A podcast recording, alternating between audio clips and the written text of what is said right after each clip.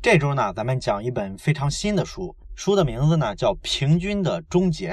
这本书的英文版是二零一六年的时候在美国刚刚出版的，那么今年上半年呢，引入到了咱们中国内地，出了中文版。这本书的作者呢是托德罗斯啊，这个托德罗斯呢，他是哈佛大学的教授，搞教育学研究的，属于比较会写通俗作品的那种学者。网上呢还有什么泰德演讲之类的，你感兴趣的话可以去搜一下。这本书是被扎克伯格啊，包括大导演斯皮尔伯格啊等等吧，很多名人推荐过。那它主要讲了个什么道理呢？其实这本书有一个副标题，这个副标题是说如何在崇尚标准化的世界中胜出。这个标题呢，大概就是这本书整体要讲的意思了。其实我相信，我读出这个副标题，你多少应该有一点体会，因为咱们会发现啊，现在这个世界啊，好像就是按一个标准化的城市往前推进的，都是有一点工业化的色彩，就是流水线的感觉。不管说这个商业世界的工厂流水线啊，还是说企业的组织管理形态啊，或者咱们的高考这些东西啊，或多或少呢，你会发现都有一些标准化的痕迹啊，有一些工业时代的烙印。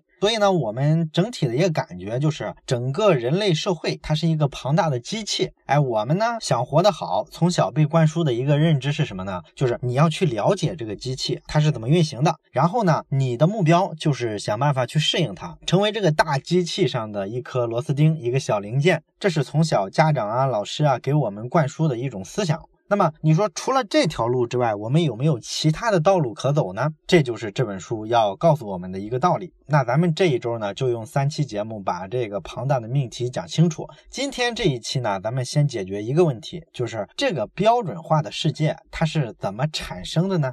讲这个之前啊，我想先说一个小故事。这个故事发生在什么时候呢？大概就是四十年代末的时候啊，二战刚打完，当时的这个美军呢，遇到一个非常严重的问题啊，什么问题呢？就是他当时出了一种新的飞机，就是喷气式飞机。这个飞机发明出来之后呢，飞行速度比以前肯定是提升了一大截嘛，这就导致很多飞行员驾驶这种飞得特别快的飞机的时候啊，没太有经验，所以呢，就经常出事故，有的时候一天甚至会死掉十几名飞行员。各种坠机嘛，所以呢，当时的美军就琢磨这事儿必须得采取一点措施，他们就去研究这个事故到底是什么原因。这个事故的调查报告啊，每一个报告其实都差不多，基本上发生了事故啊，都会把原因总结成四个字，叫操作失误。这说白了就是飞行员的锅啊，他就是驾驶不熟练，这个跟机器没啥关系。不过呢，你飞行员要想熟练这个新的飞机，肯定需要很长时间嘛，是吧？机器上如果能直接改进一些，减少这个伤亡率的话，还是要做这一步工作的。所以呢，后来还是有人提出来说，这个飞机的设计啊，尤其是这个驾驶舱的设计啊，肯定跟这个出事故是有关系的。如果改进一下驾驶舱，会不会就好一些呢？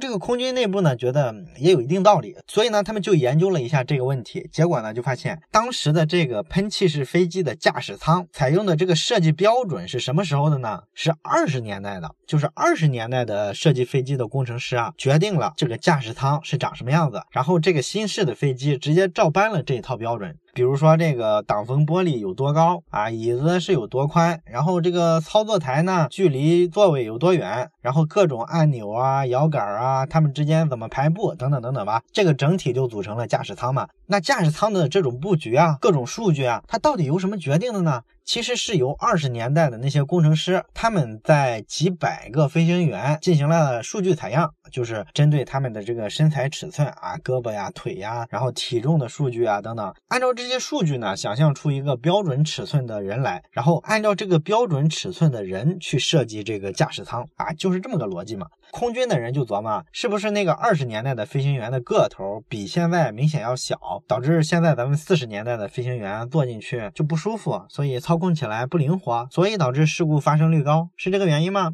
当然有可能了，是吧？所以他们就决定，我们重新搞一次测量，测量一下我们四十年代的这些飞行员究竟这个标准尺寸是不是有变化。他们就在一九五零年的时候，在美国的一个俄亥俄的空军基地搞了一次史上最大规模的飞行员的一个调研工作。当时找了四千多名飞行员，测量他们身体十个位置的尺寸啊，比如说胳膊的长度啊、腿的长度啊、什么大拇指的长度啊，哎，甚至包括说你这个裤裆啊离地的高度啊等等吧，这些东西都测了。然后得出好多数据之后呢，他们就算了一个平均值。为啥一定要算平均值呢？这个道理其实咱们普通人也想得到，对吧？因为你测量的结果就是为了设置一个能够适合最大多数人的一个驾驶舱嘛。所以说呢，你取一个平均数，因为平均数就代表了比较典型的大多数人的情况嘛，这个很好理解，对吧？不过呢，有一个比较年轻的、刚刚加入空军的科学家就比较怀疑这事儿，这个平均数真的能代表大多数吗？他不太相信，所以呢，他就把这四千多个飞行员测量出来的数据全部拿到手，然后把十个指标的所有平均值都算出来之后，挨个的跟每一个飞行员去比对，结果呢，就发现这四千多个飞行员啊，十项得分都能符合这个平均数的，有多少人呢？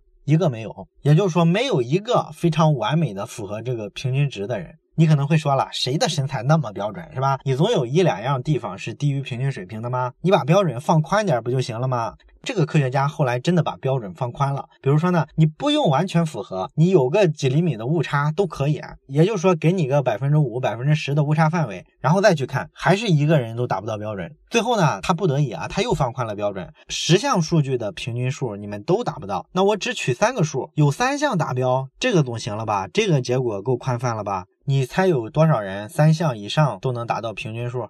只有百分之三点五的人。所以呢，这就反映一个什么道理呢？就是咱们一般人觉得啊，所有人的身高啊、体重啊、腿长啊这些数据平均下来之后获得的一个平均数，应该绝大多数人的所有的身体数据都会落进这个平均区域的范围之内，大差不差。可实际上的测量结果是，绝大多数人都不符合平均数，也就是说，没有所谓的标准身材。当然，你可能觉得这是一个孤证啊，实际上后来还发生过很多类似的测量，都是差不多。你比如说，在三四十年代的时候，美国还曾经做过一次关于女性身材的一个调查。当时，美国的克利夫兰卫生博物馆就举办了一场比赛。这场比赛的目的是什么呢？就是想找出一个最标准身材的女性。那这个最标准的身材，这个标准是谁定的呢？是当时有一个妇科专家，也是一个大学教授。这个人呢，就曾经干过一件事儿，他呢收集了一万五千名年轻的女性的身体数据，也是跟刚才咱们讲的空军这个例子差不多啊，无非就是些什么三围啊、身高啊、体重之类的这些数据。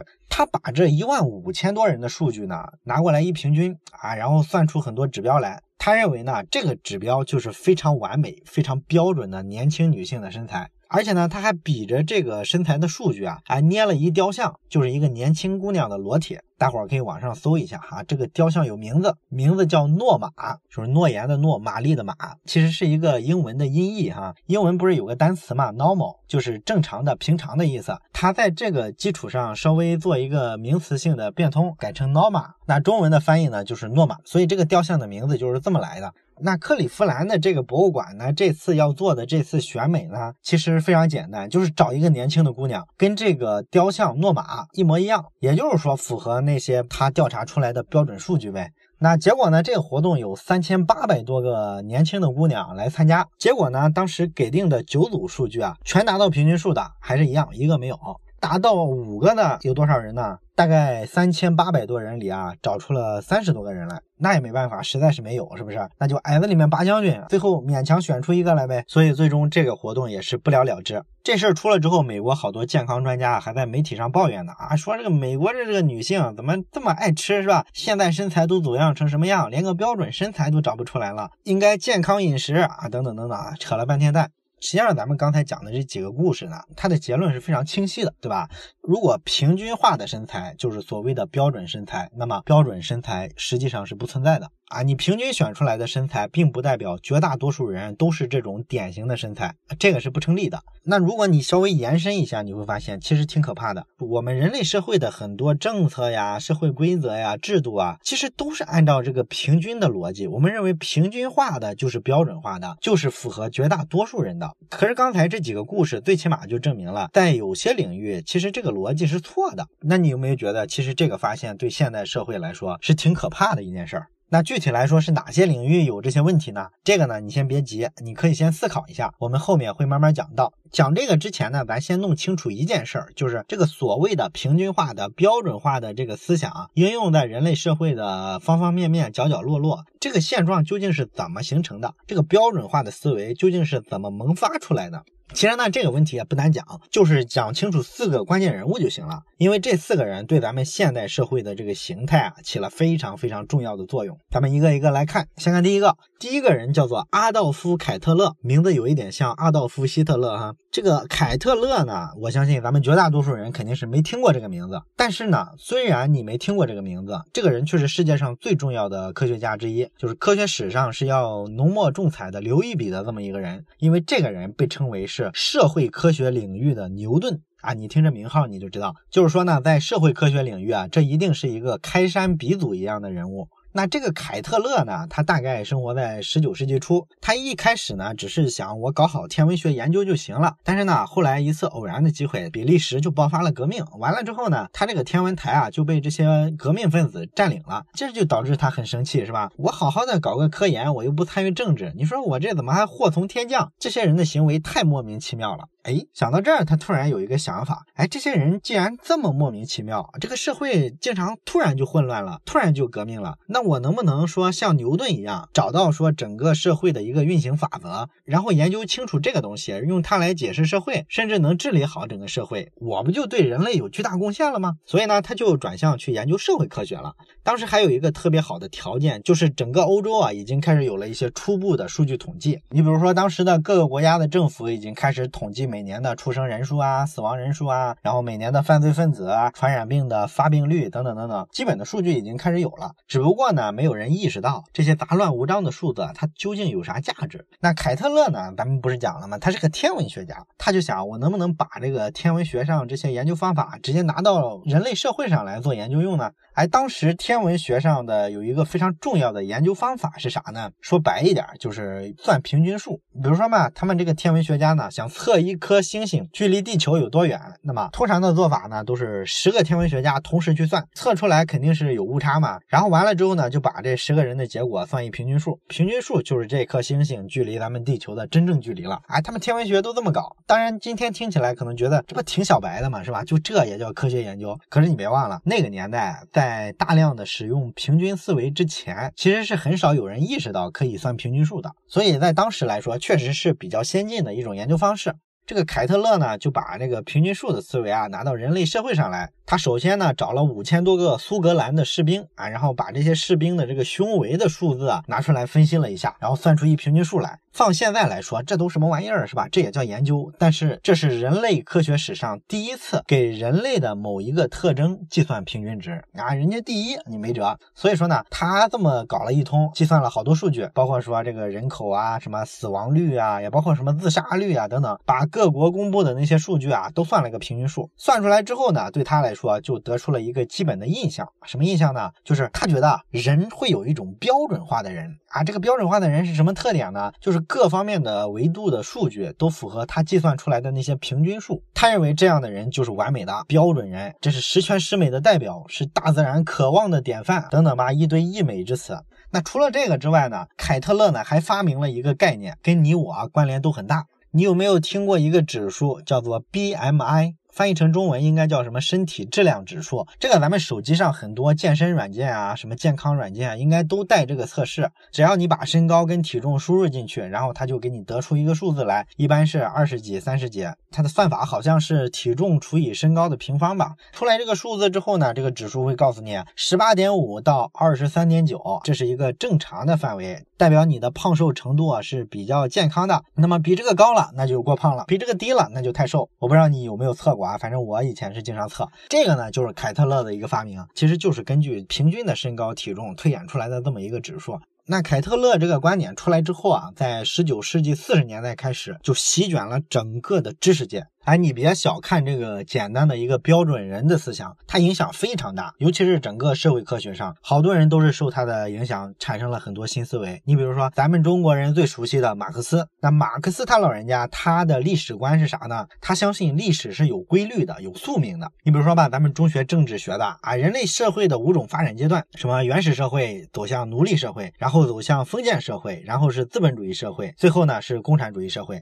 你想想，这个马克思他老人家他是。是怎么得出这个社会发展的基本模型来的呢？其实就是受了这个标准人这个算平均数的思维的影响。他就是去研究了一下这个欧洲的历史啊，他就发现呢，很多这个比较典型的欧洲国家，这个历史都是经历了这几种不同形态的演化。所以呢，他就画出四个框来，这就是一个标准化的国家政治形态往前推演的一个过程。他自己再发明出一个共产主义的形态来，然后再框上，这就成了五个阶段的理论。实际上，这个平均数跟说算一个人的各项身体指标的平均数是一模一样的，算出来没啥用。因为你把这五种社会形态的这个发展前后顺序啊，你拿到欧洲之外的国家看，几乎一个都不符合，甚至说欧洲国家也是一多半不符合这个模型的啊。当然，这个扯远了。后来啊，到十九世纪的中后期的时候，哎，又出来一个牛人，叫弗朗西斯·高尔顿。高尔顿他不是高尔基。今天这些名字怎么都是碰瓷儿的感觉呢？这个高尔顿呢，他其实是非常赞同凯特勒的很多观点的啊，比如说你把这个人的各项数据平均化、标准化了之后来看待人类社会，他认为呢这个东西对科学发展非常棒，非常有意义。但是有一点他非常不同意，就是说呢，你凯特勒说啥平均标准人代表了自然的意志，是十全十美的人，你扯淡吧？平均意味着啥？平均意味着平庸，意味着粗糙，意味着毫无特色。你就拿英国的这个民主政治来说嘛，你这不扯淡吗？你让社会底层的人是吧，非要说一人一票，他懂什么政治啊？结果出来各种政策，是不是挺扯淡？政治这事儿就应该让有知识、有文化、有地位的这些贵族搞定就完了，而不是搞什么平均主义，一人一票。所以你看，他是一个有这么一个政治倾向的这么一个人。当然，今天看来这属于政治不正确了哈。但是他确实代表了那个贵族的一些想法。那么他的观点呢，就是人类应该尽可能的追求超越平均的标准。也就是说，你研究平均的目的啊，不是为了达到平均，而是知道应该超越哪条线，往哪个方向去奔啊。所以他认为呢，这个标准人的研究，研究的结果应该是倡导大家向高于标准的那些榜样学习，比如说学习牛顿，学习维多利亚。女王等等等等，应该是这样的。所以呢，按他的意思呢，这个平均人的最大作用就是把整个社会呢画了一条线儿，分成了高中低三个不同的等级，远远高于平均数，这就是比较高等的人；差不多是平均数，这就是中间的人；那么低于平均数呢，就是比较差的人。全社会都应该向高等人学习。所以呢，这个十九世纪的九十年代到二十世纪初的时候呢，高尔顿呢根据人的能力，就把这个人从低到高画成了这些等级。这个观点啊，在咱们今天看肯定是明显带有一些歧视的色彩了。可是，在当时啊，极具穿透力啊，很快就席卷了全球。其实你想想，咱们今天啊，你脑子里是不是认为这个牛人啊，有才华的人，他就是水平高于一般人的，他能力就是高于一般人？咱其实脑子里都有这个想法，对不对？咱都认可这种观念，咱们脑子里可能真的会出现大概的一个平均水平的一个标准，这个牛人就是在上面，然后比较差的人就在底下，大部分人属于一般人。而这个观点来源于谁呢？其实就来源于高尔顿。当然了，咱们刚才讲的这两位呢，他是比较抽象的，把这个平均数啊，把这个标准人的这个设想和理论进行了一个完善。那么你说，咱们现在社会的方方面面，为什么会去遵循这个标准化，或者说这个平均主义的这套思维逻辑呢？你总得有些人把这个思维应用到各行各业去，是吧？谁做的这些事儿呢？哎，这就是咱们接下去要讲的这两个人。第一位呢，叫做弗里德里克·泰勒。这个人我不知道你还有没有印象哈？咱们老马商书房这个节目啊，开播的第一期，咱不是讲的重新定义公司那本书吗？在那本书，咱们其实提过这个人，当时咱说是管理学之父，就是他。泰勒生活的那个年代，很多工厂的生产效率特别低下。泰勒认为，为啥低下呢？因为他用人的方式不对。当时的公司是怎么用人的呢？其实以今天的眼光来看，是非常先进的。因为他们当时就是聘一些非常有能力的人，然后呢，公司聘了他们来之后啊，就让这些很厉害的、特别牛的明星员工，你们想怎么干活，你们想怎么干就怎么干呗。反正我就聘了你来，你来做事儿的。至于你什么方式去做，你怎么组织生产，这我不管啊，你就好好工作就行了。那泰勒呢，就认为。你这个方式太落后了吧？你不管这个员工多厉害多牛，你作为一个企业，你不能让一个系统来适应一个人，对不对？你应该雇佣更多的平均标准的人来适应你这个企业系统，然后制定出各种政策呀、生产计划呀、整体的这个生产流程啊，等等等等吧。你靠这些东西把这个平均水平的标准人给他约束在一块儿，然后让他们一块儿去生产，这样效率才是最高的。从长远来看，你要是说依靠那些所谓的啊比较牛的员工，靠他们那个天才或者是什么灵感，靠这玩意儿建立起来的这个生产方式啊，肯定 PK 不过我用标准化的平均人组建的这个企业生产线效率更高，你信不信？因为我这个生产方式是机制化的、组织化的生产，而你那些牛人呢，根本就不是，你是拍脑袋似的，是吧？特别不可控，效率高了你也不知道为啥高，效率低了你也不知道为啥低，而我这都有迹可循，效率不高就是他没按我的标准去生产，所以呢，泰勒就做了一套标准的生产化的流程。你比如说他在钢铁厂工作的时候，他怎么去制定这个标准化的流程呢？你比如说烧锅炉吧，这些锅炉工人呢就需要这么几个动作，比如说拿起铲子来，然后拿铲。铲子铲一铲子煤灰，把这个煤灰啊填到炉子里去啊，就这么一个简单的几个动作的流程。那他怎么去控制效率呢？比如说你每一铲子铲煤灰的时候应该铲多少重量？哎，他做了一个计算，算下来之后呢，每一铲子的煤灰啊一定要达到二十一磅的重量啊，这是一个标准量，多了也不行，低了也不行，高了低了都会影响效率。你就冲着二十一磅这个重量去铲，那你说谁能铲那么准？一铲子下去就真是二十一磅，练呗，我就一直训练你，你练到你能符合标准为止。然后呢，你把这铲子煤灰铲出来之后啊，填到这个锅炉里，这个过程啊，你走几步，中间需要多长时间，我也拿表卡着给你算。所以你看，最后这个工人啊，他干活的流程跟一个机器人是一模一样的。这就是泰勒的一个标准化生产的一套思路。那你说他这套逻辑影响大吗？太大了，是吧？你到今天去看看，好多企业还在这么生产，尤其是很多传统的劳动密集型的制造产业，对吧？像什么纺织厂啊，或者什么富士康之类的，不还是这样吗？是吧？一个人每天做非常简单的几种工作，然后不停的重复，这都是标准化的生产流程。也包括有一些天天给咱们打骚扰电话推销东西的，什么卖房子呀、卖理财产品啊、什么小额贷款之类的，这些做推销的人，他的那个话术也是统一培训出来的。咱们消费者啊如果有人回复他们说不按套路出牌，这个骗子通常就蒙住了，对吧？比如说他们会给你打电话啊，某某时间你的银行卡有一笔大额的支出，多少多少万，请问是您本人消费吗？你说是啊，我在泰国买了个大象啊，然后他就蒙住了，是吧？因为正常他希望你的反应是我没花这个钱，对不对？所以这些东西都是标准化的，所有的执行这个话术的人呢，他也不会变通，他只会机械的一步步往下走，这就是一个平均思维的东西。那么这种标准化的流程执行下去有一个什么结果呢？就是出现了一个新的阶层，就是企业的管理者。因为你按泰勒的这套逻辑呢，必须有个人去给工人做规划、制定标准流程。这部分人呢，就是后来所谓的白领了，坐在办公室前面不干任何体力活。当然，这种人群在泰勒出现之前是不可能有人雇这种人的，因为太搞笑了，是吧？他不干活还白白付成本。但是泰勒出现了以后就不一样了，他给各企业都去说这个道理。这个人这个角色非常重要，他是负责你生产运行的管理的，和生产是同等重要的。他决定了你生产效率的高低。当然了，到了今天的企业，你会发现这种管理者的角色出现了好多好多的类型，然后做了各种的细化。你想想，咱们今天企业里的什么人力资源部门啊，什么行政部门啊，等等等等，其实都是管理者这个概念做的一些细分，出现了一些新的职能部门。所以说呢，泰勒对现代企业的管理确实是帮助非常大的。咱们今天的绝大多数白领啊，都应该感谢泰勒老爷爷，没有他就没有咱们的饭碗吃。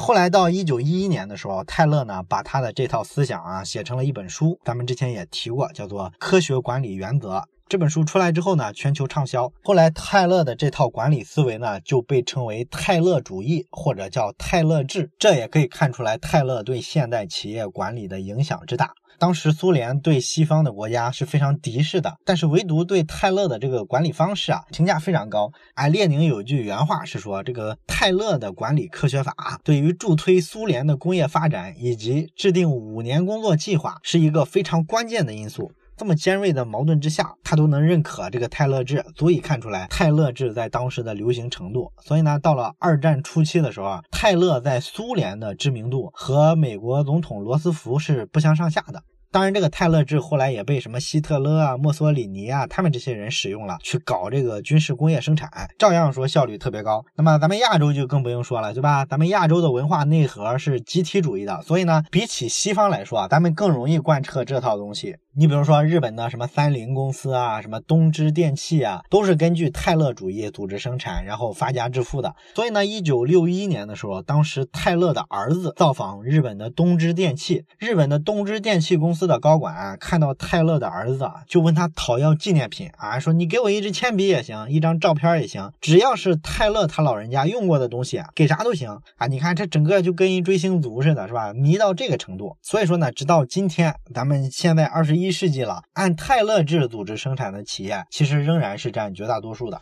当然，除了工厂之外，还有教育行业。你说这个教育行业，它会不会也受到这个泰勒制的影响呢？这个是肯定的，因为你想想那个历史背景，是吧？企业都火起来了，需要招聘大量的半熟练工人。那么当时一九零零年左右的时候，美国只有百分之六的人有高中学历啊。你这个用人需求根本跟不上，然后整个教育体系呢根本没有这个批量培养学生的能力啊？为啥呢？主要原因就是当时的教育是按人文主义教育家的那种设想去进行的啊。你比如说吧，给学生提供一个特别自由的环境，然后让他们按自己的节奏去学习和发展，去施展自己的这个兴趣和特长天赋啊。甚至说好多学校啊，这个课程啊就没有必修课，全是选修的啊。你学生按自己的长处，按自己的兴趣自己去选去。当然，咱们今天看好像这个特别懂教育哈，但是呢，就当时那个环境来说，你要建立一个全国性的教育体系，批量的培养人才，这事儿迫在眉睫啊，因为市场需求已经形成了嘛。那么国家必须从宏观层面上去考虑啊，所以呢，很快这个人文主义教育专家就跟这个市场派两派就争起来了。这个市场派人家也有充分的理由，对吧？首先是市场需求在这儿，有需求才有生产嘛，是吧？再一个说来，人家老百姓也愿意这样，因为老百姓先要吃饱饭嘛，不是说什么老百姓都喜欢。你们那些人文学者搞的那个所谓的高大上的东西是吧？所以很快呢，这个美国的教育体系啊，真就按照泰勒制的方式去改造了。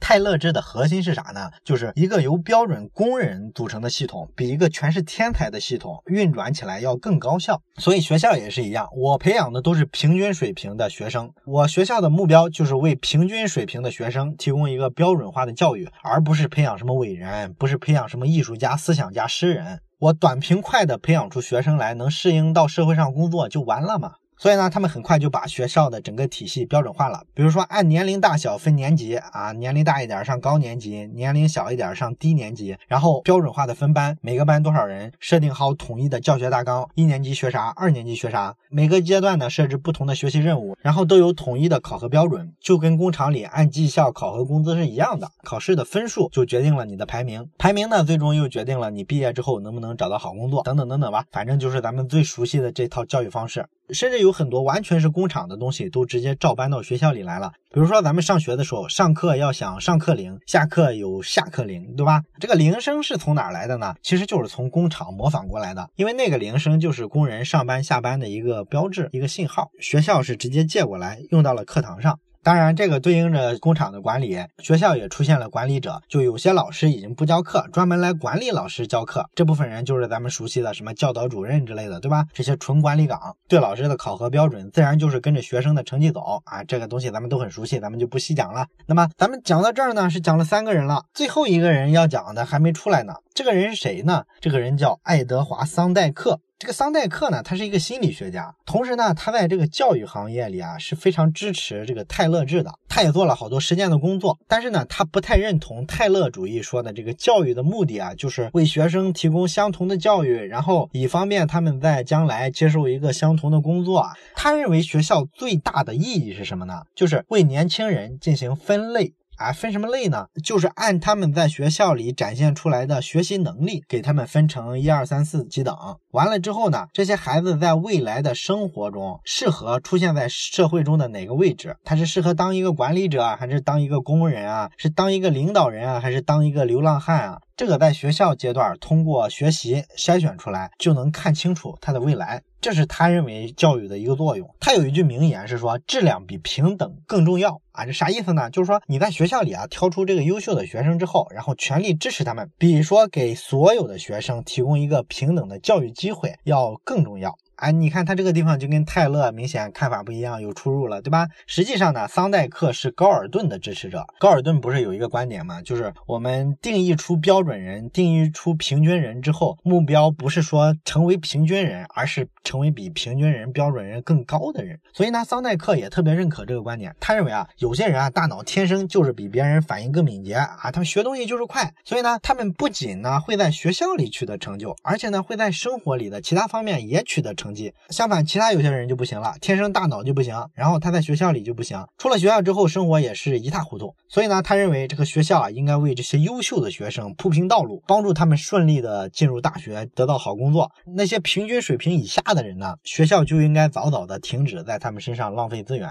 那么，为了选拔出这些学习能力非常优秀的好学生，桑代克对现代教育也做了一个特别重要的贡献。他发明了这个分科的机制啊，也就是说呢，他为了考察一个学生的学习能力呢，他做了好多学科上的分类。比如说，他把现代的这个教育的学科分成什么写作课呀、阅读课啊、数学课啊、美术课啊等等等等吧，用这些全方面的维度去考量一个学生的学习能力。哎，他这套逻辑已经现在被全球都公用了，对不对？这套逻辑的一个结果就是出现了一个什么天才学生、什么优等生的思想，这个一直影响到咱们今天的家长，因为咱们今天的所有学校，不管是中国的清华北大，还是说什么哈佛、耶鲁、普林斯顿这类世界级的常春藤大学，其实都是一模一样的。你招学生的时候，其实都是非常看重学习成绩的。你招学习成绩高的孩子，其实逻辑上就是相信学习能力强，那么你在其他的方面在。生活中应该说来也是一个比较不错的人啊，这个概率是比较高的，这隐含着对桑代克的这个观点假设的一个认可，对不对？